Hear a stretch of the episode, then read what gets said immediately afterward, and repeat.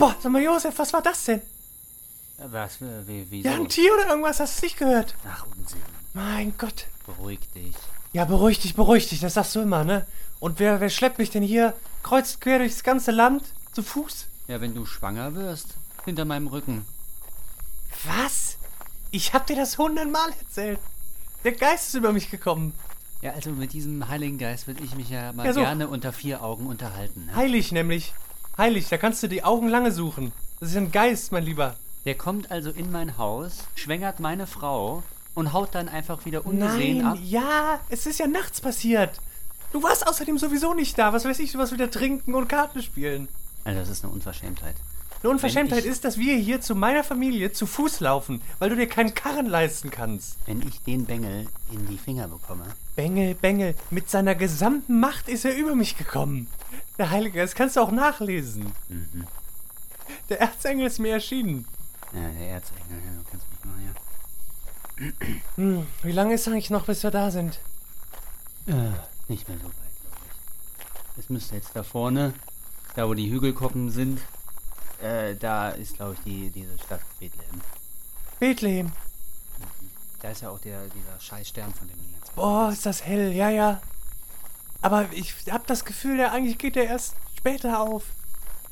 Boah, oh, oh. Ja, komm, jetzt hier. Ich habe aber.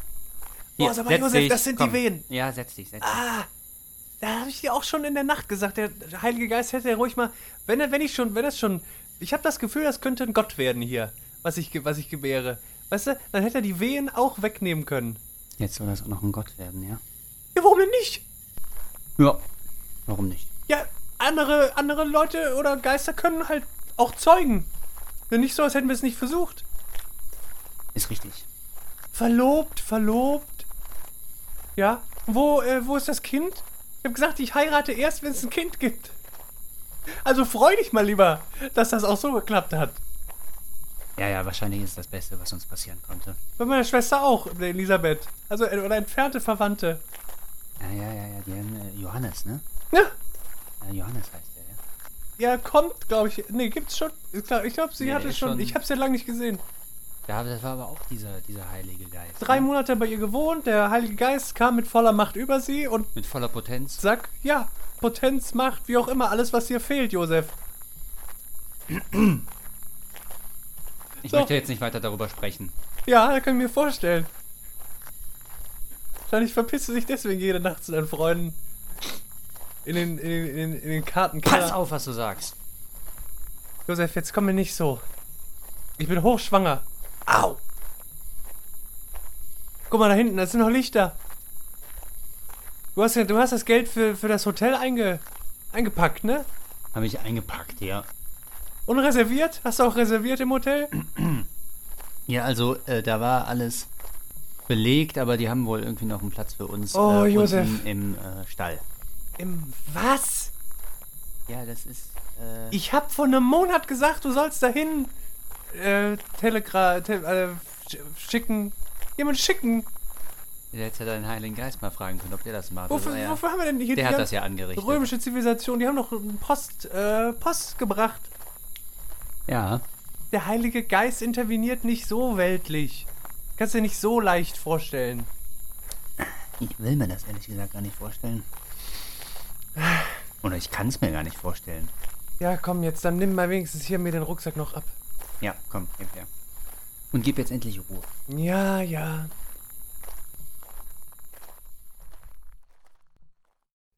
Ja, einen wunderschönen guten, guten Abend, guten Tag. Guten Abend. Guten Abend, ähm, das war mein Kollege Bruno Glöckner.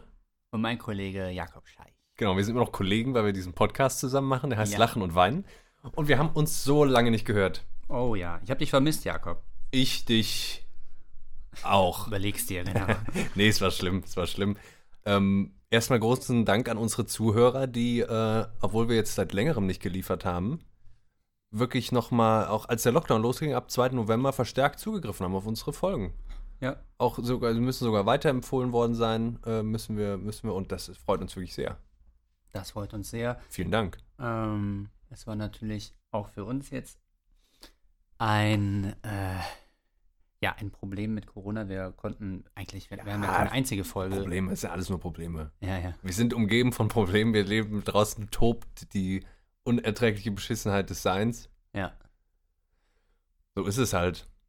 ja. Und jetzt steht Weihnachten vor der Tür. genau, es steht Weihnachten vor der Tür. Wie, äh, wie besinnlich fühlst du dich schon? Och ja, es hält sich in Grenzen bisher. du? Ja, ich, ähm, äh, ich mich, also ich freue mich ein bisschen. Ähm, und wir haben es uns ja auch schön muckelig gemacht hier, ne? Ja, das stimmt. Ich habe einen Cappuccino, du hast Magen-Darm-Tee. Hast, ja, genau. Kann eigentlich nichts mehr schief gehen. Ja. Ähm, und ja, es ist bald Weihnachten jetzt, oder es ist heute Weihnachten. Wir legen euch diese Folge vielleicht noch äh, so ins letzte Türchen Mhm. oder unter den Baum. Könnt ihr euch aussuchen, ja. wo, wo Wo ihr, ihr hingreift. Play drückt. Genau. Ähm, ich hätte Weihnachten auch fast verpasst. Ich war jetzt komplett, ich dachte, es wäre schon gewesen. Ach, Aber das, man hat mir gesagt, das war Black bist du dran Friday. vorbeigelaufen. Ach so, Black Friday. ja, ich okay. dachte, diese ganzen, wo, woher kommen diese ganzen Pakete? Ja. Das lag an mir selbst. Ich habe selbst äh, bestellt. Ah, okay. Aber nicht an Black Friday, kann ich, muss ich auch sagen. Da habe ich mich irgendwie geweigert. Ich habe dann danach ganz viel bestellt. Okay, also dann ver verzichtet man nicht auf die Bescherung, sondern sorgt dafür, dass man sich selbst. Äh, Man beschert einem den Verzicht. ah, Also erstmal, ne? das klingt nach äh, dem Zynismus aus der Antike. Ja, damit man dann an Weihnachten umso stärker Zyniker. zuschlagen kann. Naja. Ähm, was machen wir heute? Wir, wir plaudern mal so ein bisschen, wir tauschen ein bisschen auf, aus äh, uns. Wir sprechen über Weihnachten, wir sprechen über die ganzen Rituale und es wird nicht so wahnsinnig philosophisch. Es wird so Nee. eine richtig muckelige Folge. Ähm, vielleicht machen wir zwischendurch zünde ich uns mal ein Lagerfeuer, so ein Kaminfeuer an. Brenne ich mal die Bude ab. Also ein Kaminfeuer, kein Lagerfeuer. Ja, ja. Und die Weihnachtsgeschichten vergleichen wir gleich. Wir lesen sie einmal kurz vor, ist ja auch sehr kurz. Meist in der Bibel ist eigentlich kurz, wenn man es dann mal liest. Mhm. Und äh, das steht bei Lukas und Matthäus und wir lesen äh, das und ähm, vergleichen es ein bisschen. Äh, sind natürlich keine Profis, aber äh, ist doch ganz süß. Und Vielleicht, ähm, was mir noch gerade einfällt, äh, sollten wir am Anfang vielleicht der Folge noch eintüten. Wir haben wieder neue Berufsbezeichnungen, oder? Ja, das wollte ich eh fragen. Wie, wie steht's denn? Also es kam ja jetzt durch nochmal Lockdown, nochmal Welle. Wir mussten uns Genau, ja alle mussten quasi uns nochmal anpassen, neu ne? erfinden. Wir mussten uns wieder neu erfinden. Das ist ja, sage ich mal, das Los äh, des Individualismus und des Individuums in unserer Zeit, dass man sich eigentlich jeden Tag aufs Neue Hm. neu erfinden muss. Du meinst unser großes Glück, dass wir so frei sind und Ja, von allen genau. ökonomischen. Genau, deswegen redet der Zwängen. Neoliberalismus, die erste Tugend ist Kreativität Mhm, ja? mhm. und Flexibilität. Mhm. Ja? Selbst creatio ex nihi. Ja, genau, ex nihilo. Nihilo, so. So, ne? Äh, das wird ja von jedem ähm, neuen Bewerber äh, gefordert. Ja. Teamfähigkeit, Flexibilität und Kreativität. Und was, So. hast du, was hast du gemacht? Was machst du jetzt? Ja, äh, ich bin jetzt Schüler. Ach, Schüler. Ja, es war nämlich so, äh, dass schon zu Schulzeiten damals die Lehrer gesagt haben, dass ich da großes Talent zeige Mhm. und große Begabung für hätte. So immer in der Bank sitzen da. Genau, und dass ich Hausaufgaben. wirklich, wirklich toll machen würde als Schüler und dass das wirklich was werden könnte für mich. Und, Und, so bin ich jetzt Schüler. und dann gibt's, gibt's, gibt's später, kannst du befördert werden zum, zum Lehrer oder gehst du auch alle Klassen durch? Ja, man kann, man durchschreitet Klassen, wie, wie auch bei Harry Mhm. Potter. Ähm, und kann dann äh, auch in der Oberstufe verweilen, äh, wenn man möchte. Das ist genau, Oberstufe wäre eine Art von Beförderung. Aber äh, Und Überstunden ist quasi, wenn du dann, wenn du sitzen bleibst. Oder gehst du automatisch, wenn du dann, also am 13. gehst du dann in Rente danach? Oder, ähm, ja, da habe ich noch gar nicht so viel drüber nachgedacht. Ich wollte eigentlich einfach Schüler bleiben auch. bleiben? Ja, bleiben. Okay, und hast, okay. Ja. Ja. Aber wie ist bei dir, Jakob? Ähm, Ich bin, ähm, ich habe tatsächlich jetzt was reaktiviert, was ich schon seit längerem ähm, ähm, unterhalten habe, also schon seit Mitte des Jahres, weil ich ja auch irgendwas brauchte und äh, jetzt ist das aber mein einziges Standbein. Ich bin jetzt Akzelerationist. Akzelerationist. Ach, äh, das, ist ja eine, eine neue ähm, Bewegung in der Philosophie, ja, die sich kritisch Mhm. mit dem äh, Kapitalismus und seinen Konsequenzen Hm? Und seinen Nee. Spielarten auseinandersetzt, ja, und dem Nee. eigentlich affirmativ begegnen möchte, ne? Ihn eigentlich, äh, indem man den Kapitalismus äh, sozusagen ähm, gewähren lässt, lässt man ihn an die Ah, Wand, hm. gegen die Wand rennen, ne? Geht schon, ist natürlich ein bisschen schon bei Marx veranlagt, aber ich, das meinte ich gar nicht, das hatte ich überhaupt nicht im Kopf. Also es, bei Aha. mir ist einfach nur das Prinzip Beschleunigung im Alltag. Ich bin, ich bin motorisierter Akzelerationist. Also das heißt, du, du, äh, du hast einfach ein Motorrad dir gekauft. Ich habe ein Motorrad und das Prinzip ist folgendermaßen, wenn ich schneller fahren will, dann drehe ich rechts an dem Hebel Ah, das ist ja. der Gashebel. Mhm. Und dann wird es schneller. Und Also, so, also das hat jetzt nichts mit dem kritischen Bewusstsein zu tun. ja, im, Oder unkritisch, das kann man denen ja auch noch unterstellen. im weitesten Sinne schon, aber es ist, ist, ist ganz einträglich, muss Ah, ich ja. sagen. Okay. Ja, schön. Da sind wir ja beide gut äh, unter ein Dach gekommen. Ich freue mich, dass du vor allem nicht, ähm, nicht, nicht versauerst, ja. Ja, ich zeige dir, bringe demnächst Als- auch mein Zeugnis Schüler. mit. Ja, genau. Das würde mich freuen. Gibt es auch Verhaltensnoten noch bei euch? Hat Äh, mir. ähm, äh, ja, schon. Wie alt sind eigentlich dann deine Lehrer, wenn du, sagen wir mal, du bleibst jetzt Schüler, gehst, machst die volle Laufbahn und Hm. Ja, äh, teilweise sind die ähm, so alt wie ich, aber das stört mich nicht und die eigentlich auch. Und die nicht. anderen Schüler, hast du, hast du Freunde schon auf dem Schulhof? Hast du in der großen Pause eine Gruppe, wo du hin kannst? Ja, also ich wurde ja schon äh, zu Schulzeiten, ähm, hat man mich für viel älter gehalten. Also das Problem kenne ich im Grunde, Mhm. äh, dass ich dann so ein bisschen außen vor stand und ähm, von daher ist das auch nichts Neues. Und ich bewege mich da aber wie ist es denn beim Fußball? beim Fußball. Das ist doch total unfair. Du bist doch dann auch stärker als die anderen Kinder, wenn du jetzt gerade in der Unterstufe wieder einsteigst. Ja, gut, in der Unterstufe, klar. Aber äh, da habe ich dann so eine, ein bisschen, wenn ich so eine Vaterfigur äh, vielleicht. Mhm. Ähm, aber ich bin eigentlich vor allen Dingen in der Mittelstufe und in der Oberstufe. Also ich schaue dann immer, wo ich mich dazusetze. So. Sehr schön. Ja, und was haben wir so getrieben die letzten Monate? Ja. Äh, was, was, haben wir denn, was haben wir denn so gelesen zum Beispiel? Ja, wir haben uns vor allen Dingen in unseren äh, vier Wänden aufgehalten. Ne? wir haben uns aber weiterentwickelt, ne? Intellektuell. Also körperlich eher so eine Rückentwicklung. Ja, das würde ich auch sagen, auf jeden Zurück Fall. in so ein Stadium, so ähnlich wie so. Embryonal. Vielleicht nicht ganz, aber mindestens so auf dem Stand, als ich Schüler war, würde ich sagen. körperlich. Ah, vielleicht kommt das daher, ja. Ja, ja. Ähm, ja, genau. Nee, wir haben natürlich fleißig gelesen und äh, haben für die Uni was getan. Äh, ich habe mich sehr viel beschäftigt mit, äh, mit der kritischen Theorie, also mit vor allen Dingen mit Adorno, namentlich Adorno, ästhetischer Theorie Mm, und mm. Benjamin. Hat dir ein paar Staubsauger angedreht. Genau, ein paar Staubsauger andrehen lassen. Und, und Lukacs, genau. Genau, du hast immer von Georg Lukacs erzählt. Virtuos soll er gewesen sein, bevor er irgendwann dann äh, marxistisch wurde, ne? Und, Ja, genau. Es gab dann diese Wende in den 20er Jahren Mhm. nach der russischen Revolution. Und äh, da hat er dann wirklich, ist er vom ästhetischen Theoretiker, so, also vom, vom Kunsttheoretiker und Kunstphilosophen äh, zum politischen Dogmatiker geworden. Mhm. Ungefähr von heute auf morgen. Mhm. Und die waren wirklich entsetzt. Also Die Kollegen auch unter anderem in Heidelberg, ne? In deiner Stadt. Ja, ja, die auch genau, er war in Heidelberg, aber ich meine jetzt vor allen Dingen auch Adorno und Bloch, also Ach so, ja. äh, Zeitgenossen und auch Leute, die ihn wirklich verehrt haben, weil er war nun mal ähm, zehn Jahre älter als die und konnte deswegen so eine Vorbildfunktion Mhm. einnehmen. Also in Heidelberg hatte er auch wirklich das Sagen. Also wenn sich da äh, dann die Herren getroffen haben zu diesem besagten äh, Kränzchen da, die es da gab, ähm, und da wirklich so die intellektuelle Elite von ganz Deutschland anwesend war, also Max Weber, Simmel, hier und da mal George, auch unser Freund Plessner war dabei. ja, Helmut. Dann hat selbst, äh, also hat Lukas selbst die noch ne? alle in die Tasche gesteckt. Und also bei Plessner schreibt irgendwo, glaube ich, ich glaube, er war das, dass äh, von den zwölf Stunden, die man sich dann da aufgehalten hätte, also abends ist man gekommen, um also später Nachmittag, 5 Uhr und dann bis in den Morgen halt hinein Mhm. oder gequatscht, hätte eigentlich 90 Prozent davon hätte Lukacs geredet. Mhm. Und das halt wirklich auch, das merkt man dann auch an seinen Texten, wie wortgewaltig der eben war. Ne? Ja. Naja, aber, gut. Ein Und leichtes du, für dein Gehirn. du Ähm, ich habe ähm, ich hab mich ernsthafter äh, tatsächlich mit, äh, mit Kant und, und Hegel zuletzt wieder beschäftigt. Ja, echt? das ist quasi so. Das sind ja die letzten, die ich jetzt bei dir auf dem Plan ja, erwartet hätte. ja, ich habe mir die auch nicht. Ich meine, ich habe mir die freiwillig auf den Plan äh, zwar geladen, ähm, einfach weil es auch so. Ich habe so Defizitärgefühle dann doch gehabt.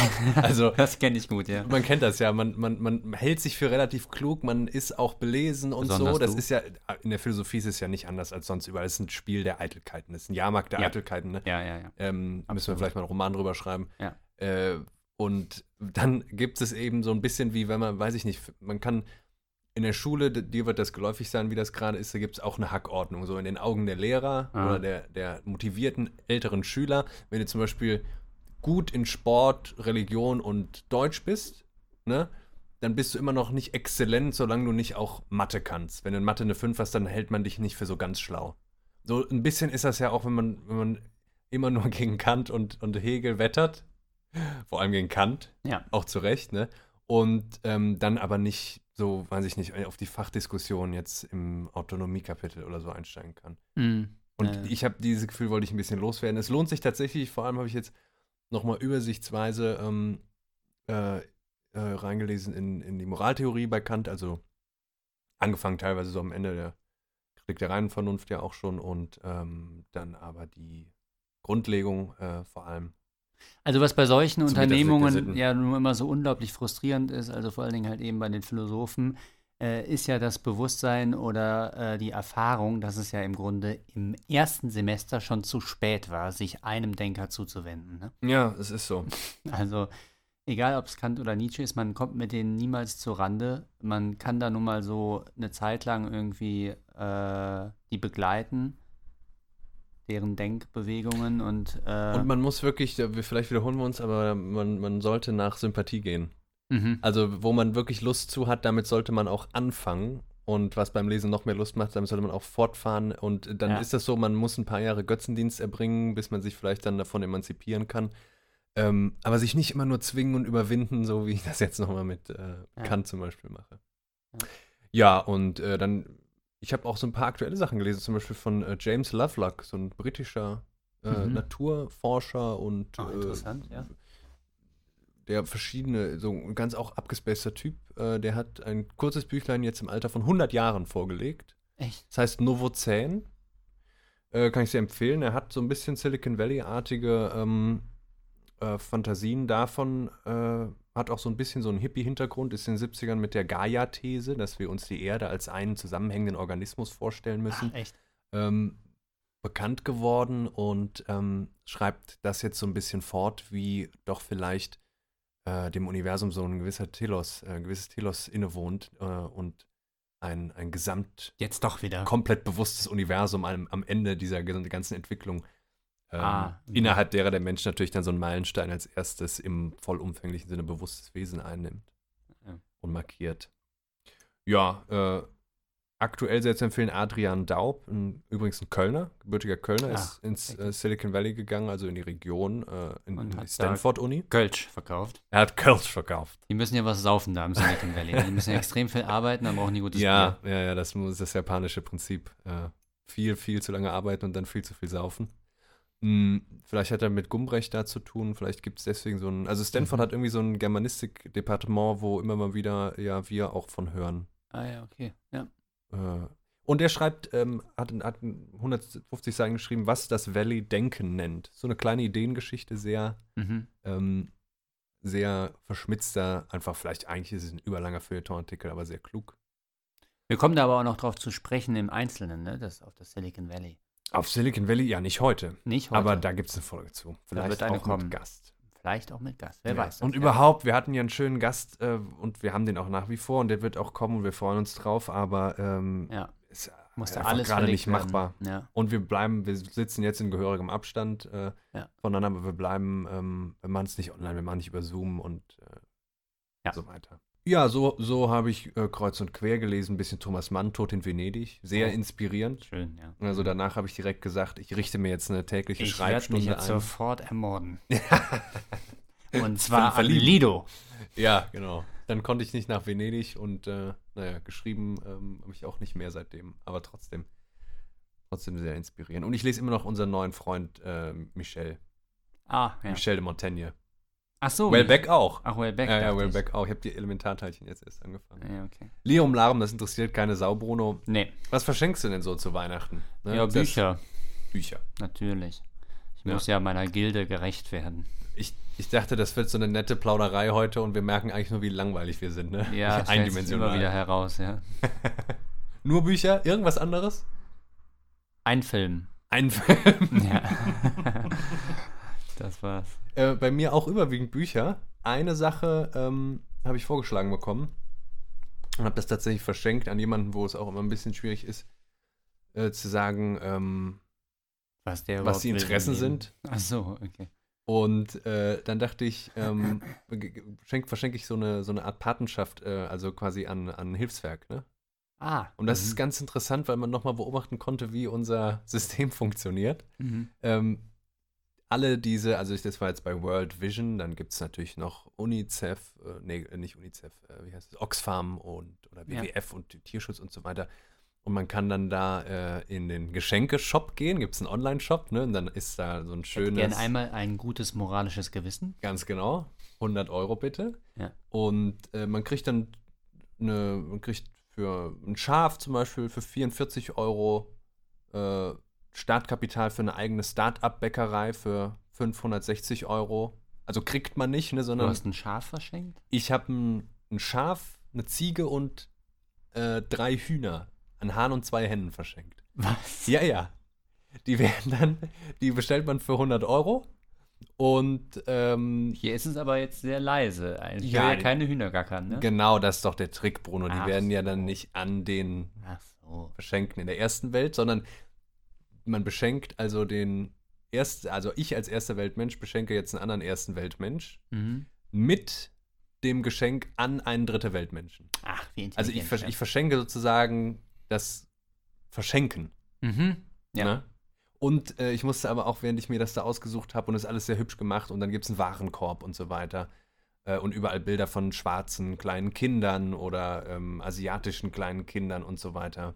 Ja, aber das ist auch wirklich interessant, weil im Grunde da Moral zu einem käuflichen Wert gemacht wird, den man dann auch verschenken kann. Genau, und ich musste an den Satz denken, der Kapitalismus hat endgültig gewonnen, wenn er den Kommunismus als Ware anbietet. Ne? Ja, Marx, ne?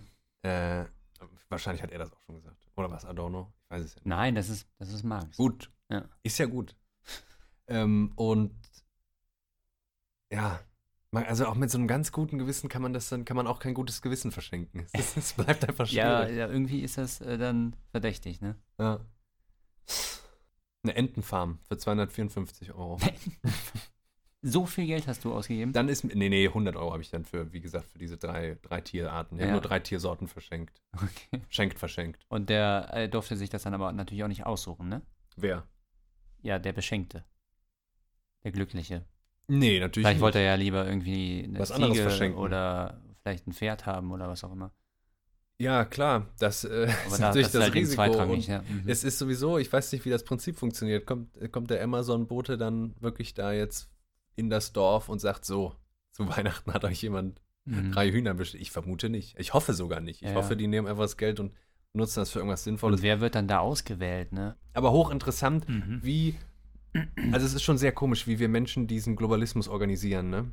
Also es gibt dann, das ist quasi, ist ein bisschen ist es eigentlich der Ablasshandel, habe ich das Gefühl, zu dieser globalisierten Welt, ne? Okay. Ach so, ja. Aber, ne, die, Ja, es ist alles, ähm, Das würde Sinn machen, ja. also, es ist noch nicht mal die Parallele Nahrung so verteilt, dass alle klarkommen. Oder, genau, die, das ist eine Analogie auf jeden Fall, ja. Global und, äh, ja, im globalen Dorf Ja. verschickt man dann Ziegen. So, wir machen jetzt mal schnell die politischen fünf Minuten, würde ich sagen. Ja, Jakob, du hast erzählt, du hast viel zu sagen. Schieß los. Hier kommen sie, die politischen fünf Minuten. Ähm, ja, wir waren länger nicht da. Erstmal so ein kleiner Überblick. Äh, Olaf Scholz ist Kanzlerkandidat. Der SPD. Ach, Ach, du Chris, du erfährst das jetzt wieder, ne? das ist schon länger raus und ähm, ich glaube, wenn sich dann letztlich Friedrich Merz durchsetzt bei der CDU, äh, ein toller, toller Mann, glaube ich. ne? Charismatischer Ganz toller Kerl, Mann, ja. charismatisch, hat das Beste der, der äh, Gemeinschaft, äh, das, nur das Gemeinwohl im Sinn, äh, wird Olaf Scholz dem so richtig, richtig Paroli bieten können. Olaf Scholz, wir erinnern dran, der, der nicht Parteivorsitzender der SPD geworden ist. Ja? Mhm. Zwei völlige Außenseiter haben ihn besiegt und diese Außenseiter, die mit dem Kurs von Scholz, vor allem der Finanzpolitik, ja, er ist ja immerhin Finanzminister, ja. brechen wollten, haben dann jetzt zugestimmt, diesen Olaf Scholz zum Kanzlerkandidaten aufzustellen. Ja. Also um die SPD müssen wir irgendwann, kann man nur noch einen Nachruf machen. ähm, Ja, da geht wirklich gar nichts bei der SPD, ne? dann war der Sommer, der jetzt vorüber ist, ne? Ja. Schon länger, aber äh, ne, wir wollen es mal zusammenfassen. Äh, verheerend für die Wälder in Deutschland. Oh ja. Borkenkäfer, Käfertrockenheit, ähm, so ein Waldbrände paar in, Bakterien, Waldbrände in Deutschland jetzt, glaube ich, nicht. in Deutschland. Mm, das ist Aber es gab nicht ganz riesige Waldbrände, ne? In Australien und so. Und Und ähm, insgesamt äh, seit, zwei, seit dem Jahr 2000 gab es nochmal jetzt eine größere Studie. mhm. Äh, ist die Biodiversität äh, so rapide gesunken äh, wie noch nie. Es sind über eine Million Spezies vom Aussterben bedroht weltweit. Also Spezies, ne? So wie jetzt Katze oder Hund zum Beispiel. Wahnsinn, ja. Das Letztens hat, glaube ich, auch ein Professor bei uns da erwähnt, dass jetzt der Mensch, die Produkte, die der Mensch hervorgebracht wären, ach Gott, hätten, haben, seien, Hm? die Produkte, die der Mensch hervorgebracht hat, sind jetzt äh, mittlerweile ähm, mehr als die gesamte Masse der Biosphäre. Ja. Bald mehr Plastik in den Meeren als Fische und so weiter und so weiter. Aber man muss es sich wirklich, also es steuert einfach darauf hin, dass wir nur noch äh, Haustiere und Tiere, die wir essen, Ja, zulassen auf dem gesamten Planeten. Ne? ja danach sieht es auf jeden Fall aus. Und ob die sich glücklich schätzen können, ist auch wieder die Frage. Ähm, es gab, äh, Elon Musk hat wieder was fabriziert, nämlich mit der von ihm gekauften äh, Firma ähm, Neuralink oder Neuralink. Aha. wurde einem Schwein ein Chip ins Gehirn implantiert und konnte dann, man konnte dann viel überwachen von der Gehirnaktivität und vielleicht auch so ein bisschen fernsteuern, wie man es mit Ratten auch schon gemacht hat. Echt? Ja, Ach, bahnbrechend. Dann kann man das recht zur Schlagbank dann leiten. Genau, ja, genau. Oder vielleicht, vielleicht die, die, Angst ausstellen, wenn es geschlachtet wird oder so. Oh Gott, ja. Weil wir sind ja schließlich, äh, der Geist des Humanismus hat uns ja noch nicht verlassen. Wir sind ja, der Mensch ist immer noch das Wichtigste, aber trotzdem sind wir ja sensibel. Man kann da nur zynisch drauf reagieren, ne? Ja.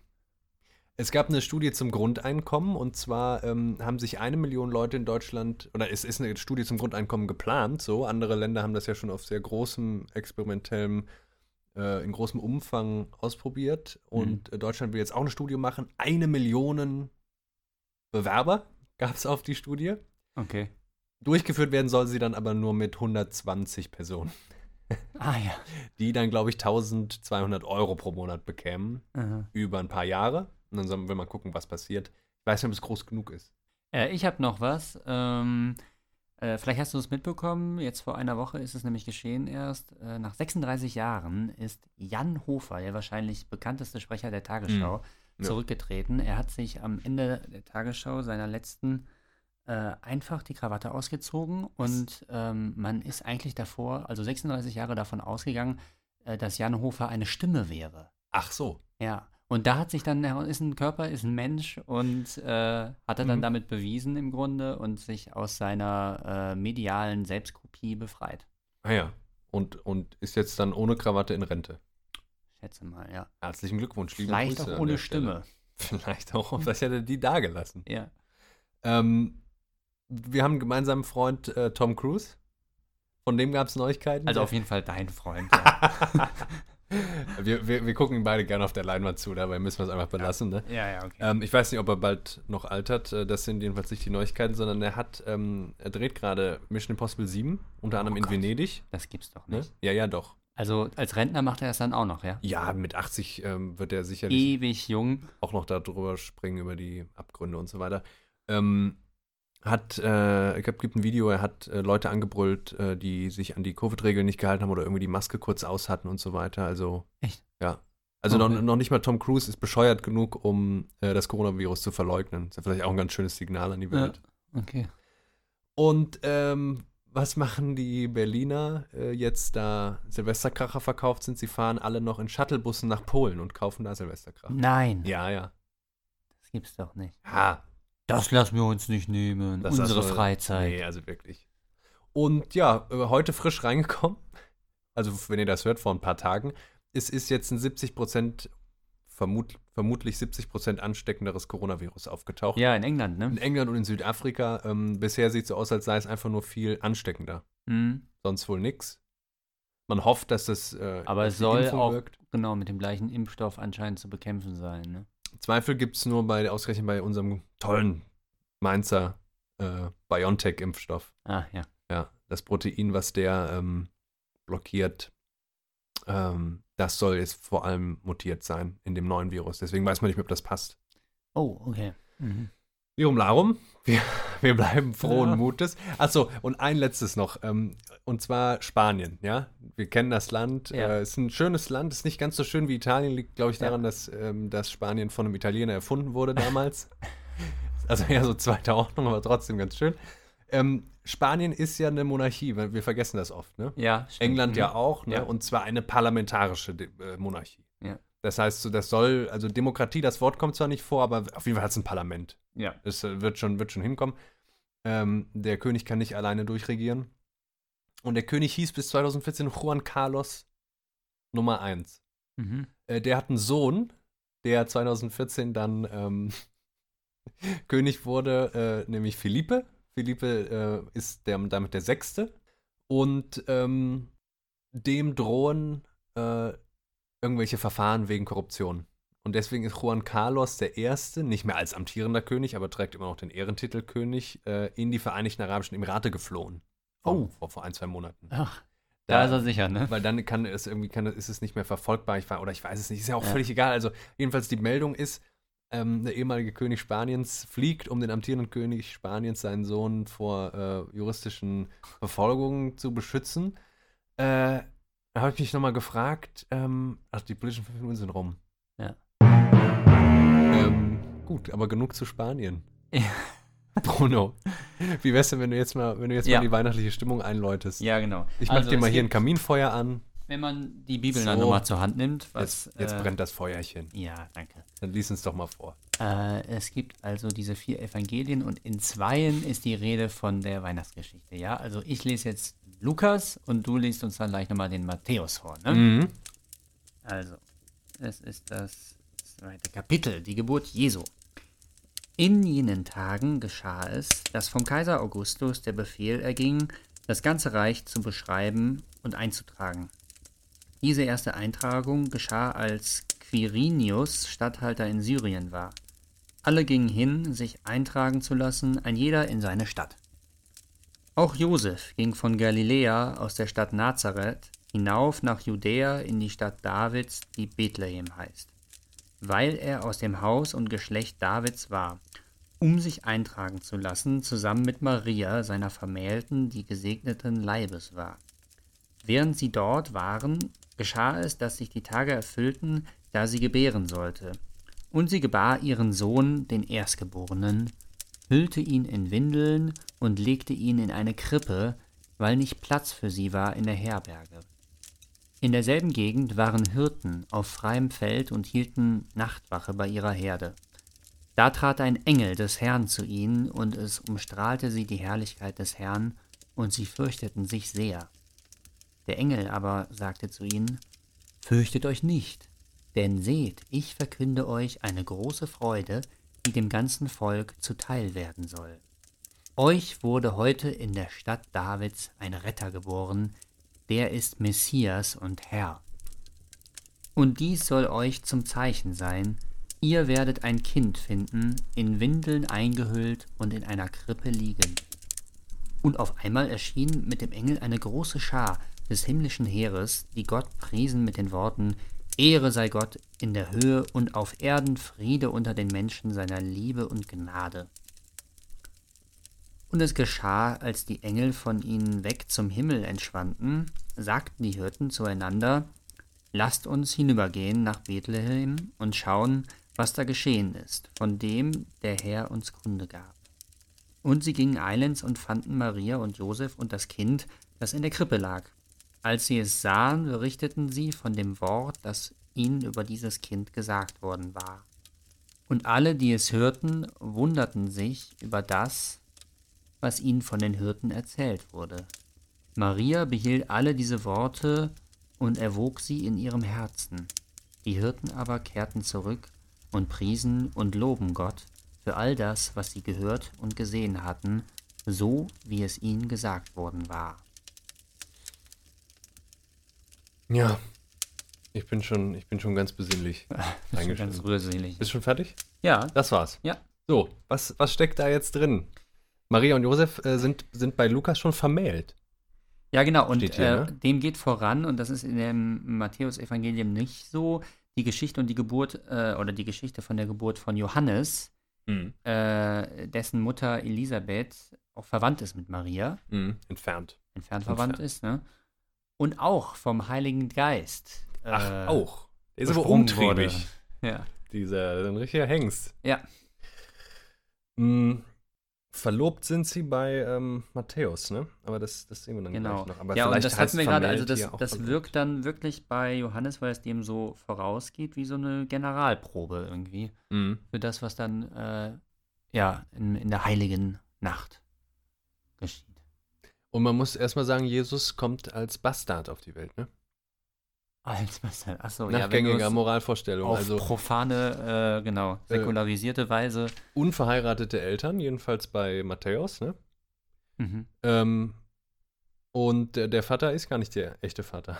Also Ja, ganz schöner Bruch mit dem, äh, dem Ja. was so offiziell üblich war. genau. Das ist dann der bekannte Bruch, wo es dann von argumentativen, verstandesmäßigen, äh, verstandesmäßigen in den Glauben geht. Da muss man dann springen. Man ne? muss ja, ich, wir wollen das eigentlich unkritisch vortragen, jetzt also nicht irgendwie so in so eine Christentumkritik kommen, aber, Nee, ähm, ja. aber wenn das, wenn doch der Mensch gewordene Gottessohn, also Gott, äh, schon als gewordene Wort. uneheliches Kind quasi auf die Welt kommt, ne? Mhm. Laut Evangelien, wie, wie, wie, konnte, wie konnte das alles so schief gehen? Wie konnte später man dann äh, uneheliche Kinder immer noch so, gerade unter der christlichen Moral, so, äh, naja. Ah ja, Ja, du bist schon ganz betroffen, ne? ja. Ja, ähm, dann lies uns doch mal den Matthäus vor, dann haben wir da gleich äh, den Vergleich. Ja, wie ist es bei Matthäus? Also. Der referiert erstmal den Stammbaum Jesu, ist ein bisschen, ist ein bisschen nervig. Und dann die Mhm. Geburt Jesu. Mhm. So, Kaminfeuer brennt noch, ne? Ja. Mit der Geburt Jesu Christi war es so. Maria, seine Mutter, war mit Josef verlobt. Noch bevor sie zusammengekommen waren, zeigte sich, dass sie ein Kind erwartete. Zusammengekommen hier, ne, ganz klar. Mhm. Geht überhaupt viel um Sex, muss man sagen. Wird nur Ja. nicht ausgesprochen. Zeigte sich, dass sie ein Kind erwartete durch das Wirken des Heiligen Geistes. Josef, ihr Mann, der gerecht war und sie nicht bloßstellen wollte, beschloss sich in aller Stille von ihr zu trennen. Während er noch darüber nachdachte, erschien ihm ein Engel des Herrn im Traum und sagte: Josef, Sohn Davids, fürchte dich nicht, Maria als deine Frau zu dir zu nehmen, denn das Kind, das sie erwartet, ist vom Heiligen Geist. Sie wird einen Sohn gebären, ihm sollst du den Namen Jesus geben, denn er wird sein Volk von seinen Sünden erlösen. Dies alles ist geschehen, damit sich erfüllte, was der Herr durch den Propheten gesagt hat.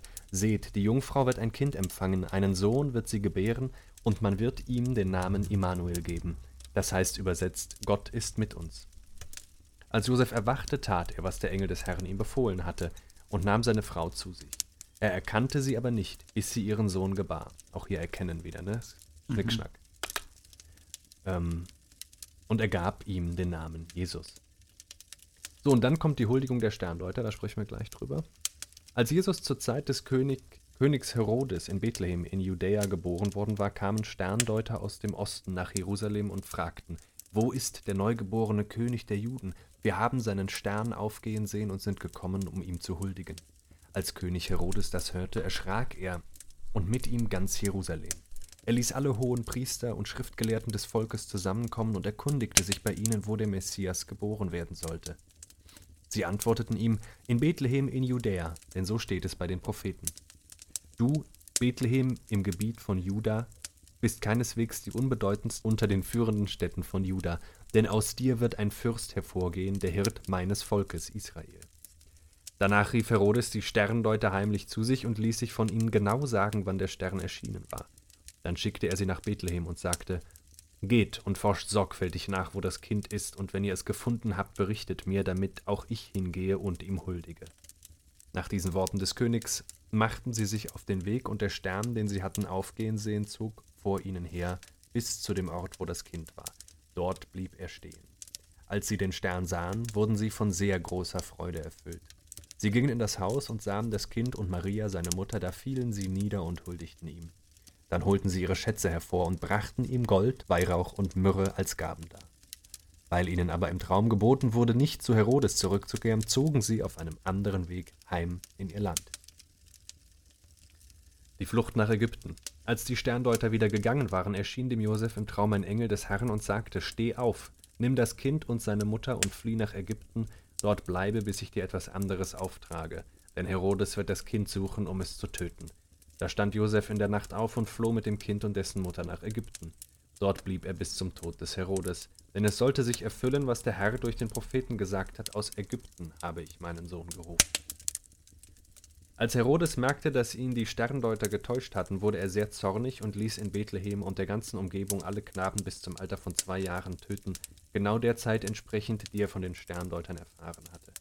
Dann kommen sie wieder zurück aus Ägypten. Als Herodes gestorben war, erschien dem Josef in Ägypten ein Engel des Herrn im Traum und sagte: Steh auf, nimm das Kind und seine Mutter und zieh in das Land Israel, denn die Leute, die dem Kind nach dem Leben getrachtet haben, sind tot. Da stand er auf und zog mit dem Kind und dessen Mutter in das Land Israel. Als er aber hörte, dass in Judäa Archelaus anstelle seines Vaters Herodes regierte, fürchtete er sich, dorthin zu gehen. Und weil er im Traum einen Befehl erhalten hatte, zog er in das Gebiet von Galiläa und ließ sich in einer Stadt namens Nazareth nieder.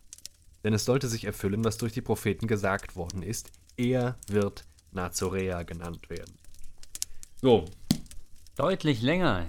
Deutlich länger, das Matthäus, ähm, die Matthäus-Weihnachtsgeschichte. Und es gibt ein paar Unterschiede. Wir haben nämlich einen Bösewicht. Ja. König Herodes. König Herodes, Ganz ja. klarer Bösewicht. Ich habe übrigens Kindheitserinnerungen. Äh, früher wurde uns das dann vorgelesen aus einem Bilderbuch Ja. bebildert und äh, Herodes, über den es historisch verschiedene Zeugnisse gibt. Also Mhm. die einen beschreiben ihn äh, dann in Anlehnung oder in der Tradition von Matthäus als äh, schlechten Herrscher. Ähm, die anderen aber zeichnen auch ein sehr gutes Bild von ihm. Äh, Herodes war so ein Klientelkönig äh, Mhm. des Römischen Reiches. Und was im Lukas-Evangelium schon angesprochen wird, nämlich, äh, dass äh, sich das Ganze ereignen soll als ein so und so, so und so, Quintus Quirinius. Eine, eine Zählung der Bevölkerung. Ne? Genau, und das ähm, setzt voraus, dass äh, der Statthalter einer römischen Provinz war, und zwar die Provinz Syria. Ja. Die ist schon äh, unter, unter Pompeius eingerichtet worden, äh, 70 vor oder 69 vor.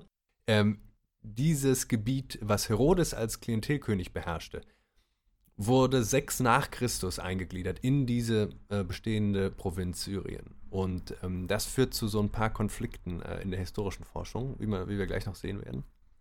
Ähm, bei Matthäus wird das nicht gesagt. Da wird nur gesagt, ähm, dass Jesus Geburt also noch zu Lebzeiten Herodes stattfindet. Mhm. Herodes ist aber äh, vier vor Christus Ja, genau. gestorben. Dazu wollte ich dir nämlich auch was auftischen, Jakob. Es hat nämlich da eine etwas merkwürdige, komische Bewandtnis mit der ganzen Angelegenheit, die nämlich so auf den Punkt zu bringen wäre, dass Jesus vor seiner Geburt geboren wurde.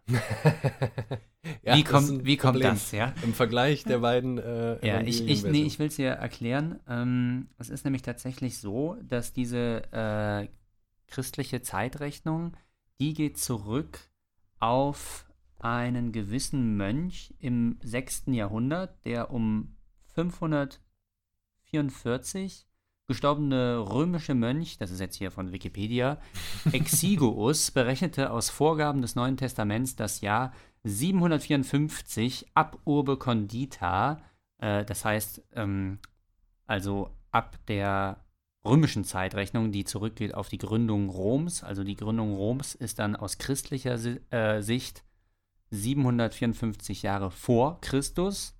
Hat nichts mit Konditorei zu tun, ne? Genau, Condita.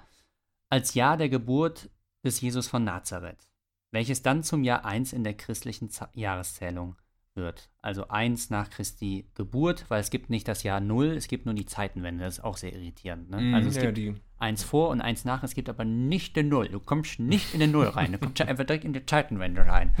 So. ähm, und dann äh, kommen Historiker, die das dann auch aufnehmen, diese Zeitrechnung, und damit arbeiten. Und das arbeitet sich so dann mehr und mehr rein in das äh, kulturelle christliche Gedächtnis. Mhm. Und so schleicht sich aber eben dieser Fehler ein, weil der das falsch datiert hat. Nämlich Herodes ist nach dieser Rechnung vier Jahre vor Christi Geburt Mhm. äh, gestorben. Mhm. Und ähm, wenn das stimmt, was wir hier im Evangelium gelesen haben, dann Matthäus musste ja, äh, Ma Matthäus, genau, dann musste Jesus ja ein Zeitgenosse noch gewesen sein von Herodes, sonst wäre genau. er nicht in diese Problematik geraten. Ganz Und genau. deswegen geht man davon aus, dass Jesus, jetzt kommt's, sechs bis sieben Jahre vor seiner Geburt geboren wurde. So muss es gewesen sein. Ja. Ähm, das Lukas-Evangelium macht diese, macht diese Angaben äh, nicht. Äh, nicht so genau, jedenfalls auf die Zeit bezogen. Ähm, Lukas beginnt ja aber mit dem, was bei ähm, Matthäus gar nicht so rauskommt, nämlich mit dem Reichszensus. Ne? Mhm. Und ähm, da sagen die Historiker jetzt, es gab einen, äh, einen Reichszensus, in dem also im gesamten römischen Reich die Bürger erfasst werden und in Steuerlisten eingetragen werden, acht vor Christus. Mhm. Das ist aber eben wieder leider deutlich vor dem, äh, vor der Eingliederung von Herodes Königreich in die römische Provinz, sodass einfach von diesem Reichszensus äh, dieser, dieser kleine Klientelstaat noch nicht betroffen gewesen wäre. Mhm. Ähm, und da wird also so einiges durcheinander geschmissen. Es gibt dann einen Provinzialzensus zwar, der findet äh, deutlich nach Herodes Tod und als eben äh, sein Gebiet äh, in die römische Provinz eingespeist wurde, statt. Das ist also wiederum deutlich nach der Geburt Jesu. Ja. Okay. Also es ist merkwürdig, wie eigentlich historische Ereignisse äh, synchronisiert werden in dieser Geschichte, ne? Die historischen Bibelforscher haben dann auch eine Lösung anbieten wollen Für ihre Bibel? Für, für dieses Dilemma, genau. Es, es ging halt nicht so auf. Und haben gesagt, ja, es könnte doch sein, ähm, dass der besagte Quirinius einfach zweimal Statthalter Ach ja, das habe ich gehört, in die Syrien These. Ja, äh, ja. äh, Mhm. gewesen war. Hat sich historisch nicht durchsetzen können, die These. Also es äh, gibt so Sachen, die Aber dagegen sprechen. Schade, wär's Plausibel, ne? ne? Plausibler Versuch, ja. So, jetzt feiern wir Weihnachten und jetzt ist ja aber die Frage, was genau feiern wir? Ähm, wir wissen ja jetzt nur, Ja. Jesus ist irgendwann um den Dreh geboren. Genau. Und äh, warum machen wir das am 25.? Auch das ist eine historische, äh, eine historisch willkürliche Setzung. Ne? Der Mann, ähm, Nee, weißt du, äh, wo das herkommt? ja, Kaiser Konstantin hat es gemacht. Ja, und aber wer das vor allen Dingen dann den Brauch eingeführt hat, dass man sich am 24. abends äh, die Geschenke überreicht, also die so. berühmte Bescherung. Ja, Coca-Cola. Nein, nicht genau. Das hätte man vielleicht zuerst gedacht. Äh, Luther, Coca-Cola, die andere große, weltbewegende. das ähm, beeinruhigt dich jetzt gar nicht. Luther, Martin Luther, Luther. ja, Martin Luther, okay, 1500 Jahre später, ne? Ja. Der große 1500, Reformator. äh, ähm, der Mann, der äh, Europa um die Ernte der Renaissance gebracht hat. 1553, nein, ähm, 35. 1553, nein, äh, 35. 1500. Also ich zu hab, einer Jahreszeit, du ja. musst die Platte nochmal neu auflegen. Ja, ich kann ich übernehme einfach kurz die Nadel und setze sie bei mir drauf. Okay. Ähm, kleiner Einwurf von unserem gemeinsamen Freund Friedrich, Friedrich Nietzsche, ähm, der Luther nicht so schätzte, die ganze Reformation, nicht zum Stichwort Akzelerationismus. Ne? Ähm, Nietzsche ging davon aus, dass sich das Christentum in letzter Konsequenz selbst überwinden muss, der inneren Logik wegen. Und äh, Mhm. die Reformation habe das Christentum, nachdem es sich eigentlich schon begann, lächerlich zu machen, unglaubhaft zu werden in der Renaissance, ähm, dann nochmal ähm, reaktiviert und wieder, hof, äh, und wieder gangbar gemacht. So durch so ein paar vernünftige Anpassungen. Aber gut. Ja, aber lass mich das bitte noch gerade äh, ausführen. Ähm, er hatte nämlich sich das so überlegt, wenn jetzt die Kinder äh, am 24. abends diese Geschenke bekommen, dann könnte man doch dieses positive Erlebnis, jetzt mal in moderner Psychologie gesprochen, äh, direkt an den Glauben knüpfen. Hm. Dann wäre der Zugang zum Glauben sehr positiv behaftet. Total, mit sehr po- total viel positiven Positivreize. Erfahrungen. Und äh, deswegen lassen wir diese ganze Geschichte mit dem Nikolaus am 6., äh, das ist sowieso irgendwie, das sind, äh, das ist heidnisch, ja, Völlig heidnisch. und verschieben das auf den 24., damit die Geburt Christi wieder im Vordergrund steht. Verstehe. So der Gedanke Lu- Da, Luthers. also bei Luther kommt eigentlich dieser, dieser, dieser Feierbrauch und, und Geschenkebrauch her. So, Okay. So Ja, es. und das, das ist aber am 25. am 25. stattfindet, dass es aber am 25. stattfindet, hat, äh, hat Kaiser Konstantin 300 Jahre, also nach Ah. unserer ganzen ähm, Weihnachts- und Geburtsgeschichte Ah, ja. hier, einfach der war so dann auch schon, festgelegt. der war schon konvertiert, ne? Ähm, in höchstem Maße willkürlich übrigens, weil es sogar kritische Bibeldeuter gibt, die dann sagen, ähm, es kann eigentlich noch nicht mehr im Dezember stattgefunden haben. Ach, tatsächlich, ja. Ja. Also das Okay. würde, würde eigentlich gar nicht passen zu der Beschreibung, ja, bleib ich. Aber Ja. wie gesagt, unsere Recherche ist, äh, war zwar detailliert, aber beschränkte sich auf Wikipedia, glaube ich. Ja, äh, vielen Dank an Wikipedia. ja, vielen Dank. Kann man auch spenden, jetzt Ja. zu Weihnachten zum Beispiel. Ist aber, der ähm, ist nicht ohne, der treibt sich auch im, im Olymp der Superreichen rum. Jimmy Ah. Wales, der Wikipedia-Gründer. Also, Äh, dann nehmen wir äh, das Dankeschön wieder zurück. Ja, nehmen wir zurück. Äh, dann gibt es noch die, die Legende, ähm, die eben auch leider nur eine Legende ist, dass Jesus in Bethlehem geboren wurde. Ähm, warum wollte man, dass Jesus in, Be in Bethlehem geboren wird? Das ist in beiden Evangelien so, ne? Mhm. Meine ich mich zu erinnern. Ja. Ähm, weil dort äh, der König David ungefähr 1000 Jahre vorher geboren wurde. Ja?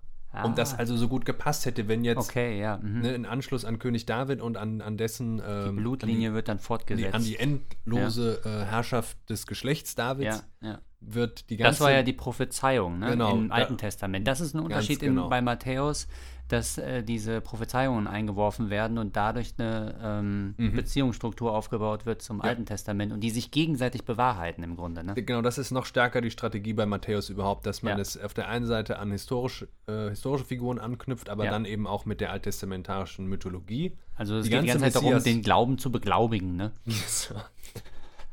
Den ganzen, äh, vielleicht muss er sich auch selbst überzeugen, erst nochmal Ja. so beim Schreiben. Ah, Wie war das denn? Das kann er gar nicht. Warte mal, das muss mir jetzt gut zurechtlegen. Äh, in Anschluss an König David, ähm, den, den legendären ähm, König Judäas, äh, also König der Juden, äh, entwickelt sich die ganze Messias-Erwartung auch im Judentum, ne? Mhm. ist natürlich blöd, dass dann ausgerechnet die Juden ähm, Jesus nicht anerkannt haben als ihren Messias, aber gut, Mhm. die gemeinsame Tradition bleibt. Ähm, und, des, und der kommt aus Bethlehem, dann wäre es halt cool, wenn Jesus auch in Bethlehem geboren wurde. Aber wahrscheinlich ist einfach nur, dass Jesus irgendwann um den Dreh äh, in Nazareth, wo er dann eben auch aufwuchs, geboren wurde. Und auch die ganze, bei Matthäus, die ganze Idee, dass sie dann äh, nach Ägypten fliehen ähm, äh, und das wegen des Kindermordes von Bethlehem äh, ist auch erdichtet. Mhm. Also der Kindermord von Bethlehem durch Herodes veranlasst, ist einfach nur hier in dieser literarischen Erzählung notwendig gewesen, gewesen damit nämlich es einen Grund gibt, dass die Familie flieht und dass dann auch noch aus Ägypten dieser andere prophetische Strang erfüllt wird, dass er aus Ägypten kommt. Ja. Der Messias. Und das Wort Weihnachten, das hat ja erstmal überhaupt nichts äh, mit der Geschichte da zu tun. Also Weihnachten ist ja, kommt weder bei Lukas noch bei Matthäus vor, ja. Mhm. Ähm, der Ausdruck äh, ist eine adjektivische Wendung, wie uns hier äh, das Kapitel Etymologie bei Wikipedia mal wieder belehrt. Ach, der Germanist spricht. Der Germanist aus, spricht. Aus erhabenster Quelle. Nee, vor allen Dingen, jetzt kann der Germanist auch sprechen, weil es äh, das erste Mal im Mittelhochdeutschen Ja. vorkommt. Viele Lautverschiebungen, ne, die man da lernen muss. Ja, ich, ich lese es dir mal vor, ja? ja. Äh, nämlich aus äh, einer Predigtsammlung Speculum Ecclesiae um 1170. Du Gnade, du anegengete sie an dire naht, von du heiset sie du wir naht. Wir naht, ja? ja. Die Gnade kam zu uns in dieser Nacht, daher heißt sie die heilige Nacht. Ah, voilà. Das war jetzt wieder Hochdeutsch, ne? Das war Neues wieder- Hochdeutsch. Ja, ja. Bin ich doch erleichtert. Ähm, verstehe. Und noch eine Legende, die Heiligen Drei Könige, ne? Das ist auch, das ist Neuhochdeutsch ist, glaube ich, dann unsere Neuhochdeutsch ist, Sprache. ja sicher. Ich wollte es nur kurz korrigieren. Ja. Klar, die konnten damals auch schon Hochdeutsch, aber es war eben nur so ein mittelgutes. genau, das ist die, das ist die Quantifizierung im Grunde. Ne? ähm, die, äh, die Heiligen Drei Könige, also es werden, es wird äh, in keinem der beiden Evangelien von Königen gesprochen. Bei Lukas tauchen sie, äh, tauchen sie gar nicht auf, ne? Da kommen ja. nur die, ja, das die ist auch Hirten. ein interessanter äh, Aspekt. Ja, kommen, kommen in die Krippe, äh, an die Krippe. Ja. Ähm, die übrigens auch nicht im Stall, sondern wahrscheinlich nur in der Herberge gestanden haben soll. Ja. Mhm. Ähm, und bei Matthäus äh, gibt es diese Sterndeuter, die Magier. Genau. Magier, ne? Die Magier. kommen- Im Griechischen steht da Magoi, ja. Mhm, mhm. Äh, und also da, überhaupt gar nicht die Rede von Königen. Und es ist auch gar nicht gesagt, wie viele. Also diese schöne Zahl 3, die wir uns da heute immer Genau. äh, ins Gedächtnis rufen, die kommt erst äh, im dritten Jahrhundert, nämlich ähm, dann wahrscheinlich auch Ausdruck äh, und Produkt der Fantasie von äh, christlichen Schriftstellern, hier dann speziell Tertullian. Mhm. Äh, also das sind eben Teile späterer Legendenbildung, die das auskleiden, ja. Ja. Also es sind Sterndeuter und keine Könige und ich dachte dann noch, vielleicht hat man irgendwann gesagt drei, weil sie eben diese drei berühmten Geschenke mitgebracht haben bei Matthäus dann Mhm. doch auch. Gold, Weihrauch und Myrrhe. Ne? Ja, genau. Und es soll auch noch einen vierten geben. Es soll noch einen vierten geben. Ah, Das können wir vielleicht gleich nochmal nachgucken. Da kommen wir vielleicht gleich nochmal drauf tritt zu sprechen, ne? dann auf. ja, ja. Interessant. Ja. Also von den dreien, die nicht belegt sind, gibt es noch einen vierten. Genau. Mhm. Der ist aber auch irgendwie nicht belegt. Äh, was schließen wir jetzt aus dem Ganzen? Ähm, es sind literarische Fiktionen. Das ist erstmal nichts Neues. Es werden historische Ereignisse angesprochen und verknüpft mit ähm, religiös-mythologischen Mhm. Figuren und Ereignissen. Äh, historisch gesehen widersprechen sich die beiden Weihnachtsgeschichten. Äh, und Äh, worin genau widersprechen Sie sich jetzt? sie widersprechen sich in der, in der Zeitangabe von Jesu Geburt. Also es gibt so, quasi in der Bibel zweimal äh, Jesu Geburt, die geschildert wird und äh, Und da, sowieso wird- haben da, die sich da ja widersprechen sich die beiden schon, ne? Ja, Ja, okay. so.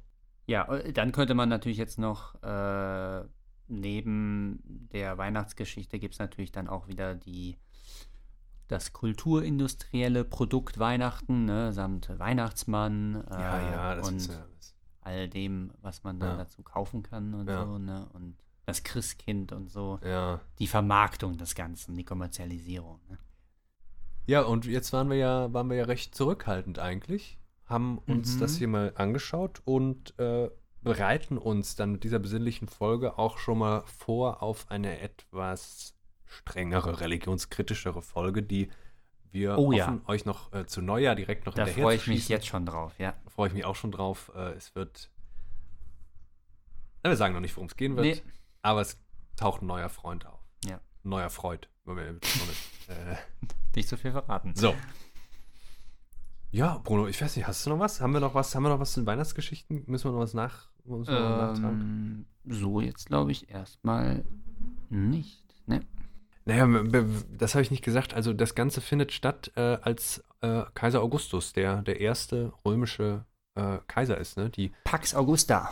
Ja, ja, die Pax Augusta, also eine, eine natürlich eine reine Verklärung, dass ähm, was ihm gelungen ist, ist im Inneren des Reiches Frieden zu stiften, dadurch, dass enorme Expansionskriege geführt wurden. Mhm.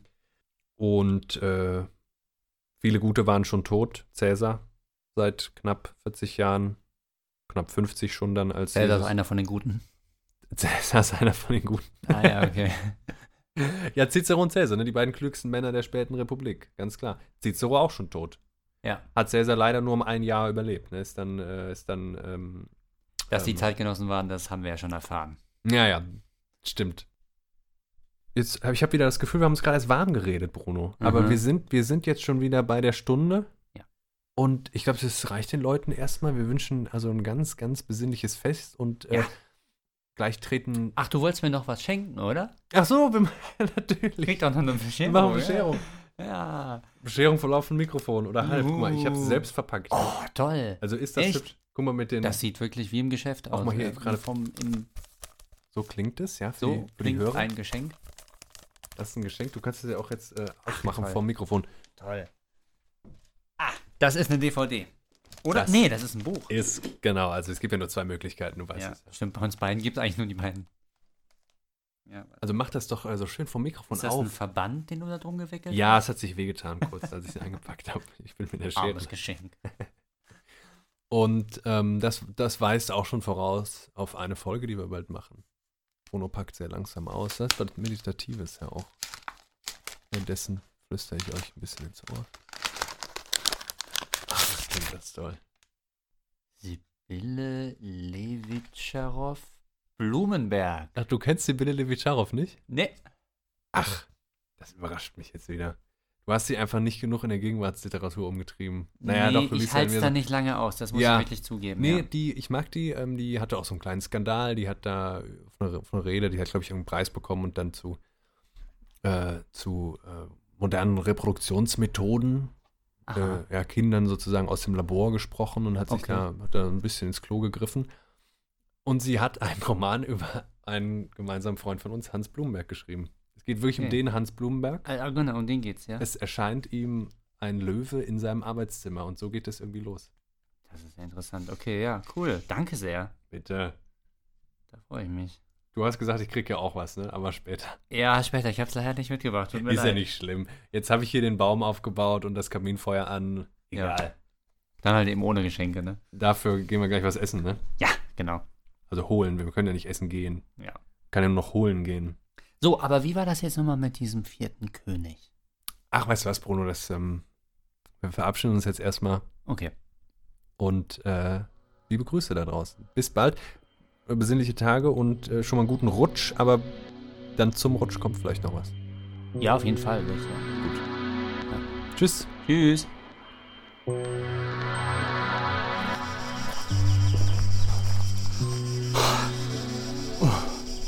Salve, mein Lieber. Äh, guter Herr. Ich muss äh, unbedingt, ich suche diesen, diesen Heiland. Äh, ich habe äh, für mich und äh, mein Pferd äh, zwei Eintrittskarten vom Erzengel Gabriel in heiliger Nacht erworben. So, so, hübsches Pferd. Äh, und nun suche ich die Stadt Bethlehem, wo der Heiland, unser Messias, geboren werden soll. Und dieser arrogante Stern hat nur die drei Könige, nicht aber mich dahin geführt. Der, der Heiland, also guter Herr, zum ersten Mal herzlichen Glückwunsch, Sie haben Bethlehem gefunden. Ja, danke. Aber wen meint ihr jetzt mit Heiland, diesen, diesen Jesus Christus, Ja, genau. den die Juden anbeten? Ja, ja, genau, der. Ja, da seid ihr 30 Jahre zu spät.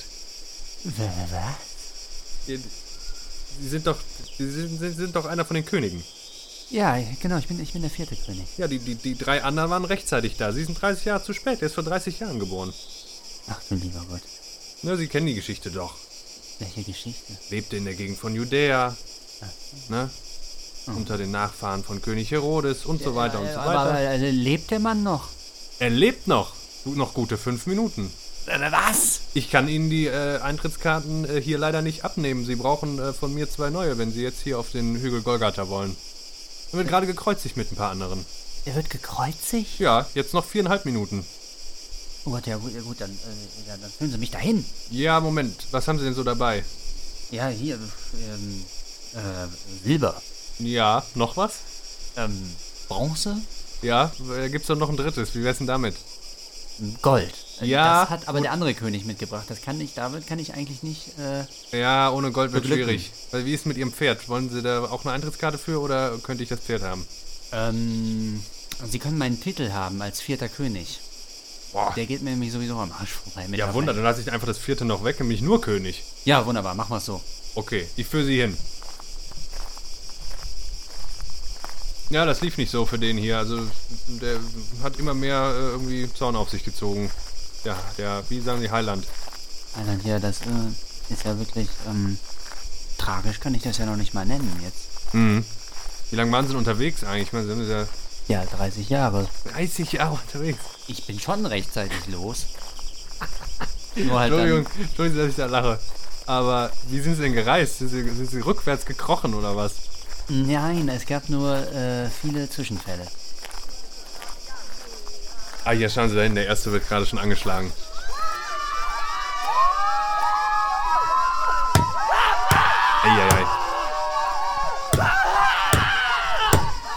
Das ist, glaube ich, Ira, der dritte in der Schlange. Der mit dem langen Bart. Gehen Sie, schauen Sie sich sowas hier öfter an? Ich, das ist hier mein, mein Tagesjob. Abends kellner ich noch. Das sind schwierige Zeiten. Ich muss die Familie unterstützen. Okay. Ne? Gut, äh, vielen Dank, äh, lieber Herr. Ja, viel Spaß. Schnell jetzt. Ne? Sie Ja. müssen sich mit den Ellbogen richtig vordrängeln, weil meistens wollen die Leute da ganz nah ran. Danke für äh, den Königstitel, ne? Ja, ja, bitte. Gut, viel Spaß. Tschüss.